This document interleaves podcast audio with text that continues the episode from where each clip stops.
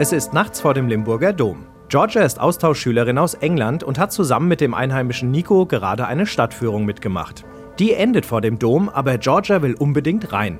Kein Problem. Der Nico ist Messdiener und kennt einen geheimen Eingang. Soweit die Geschichte.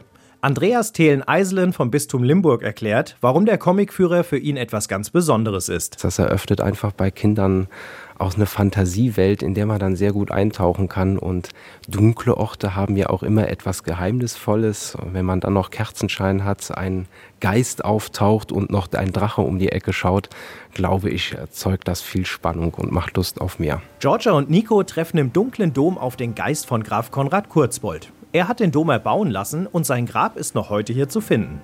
Auch der Domküster ist den Kindern auf den Fersen und sie treffen einen Drachen. Mehr wird jetzt aber nicht verraten. Infos zum Dom gemischt mit einer spannenden Geschichte. Das macht den Comicführer einzigartig.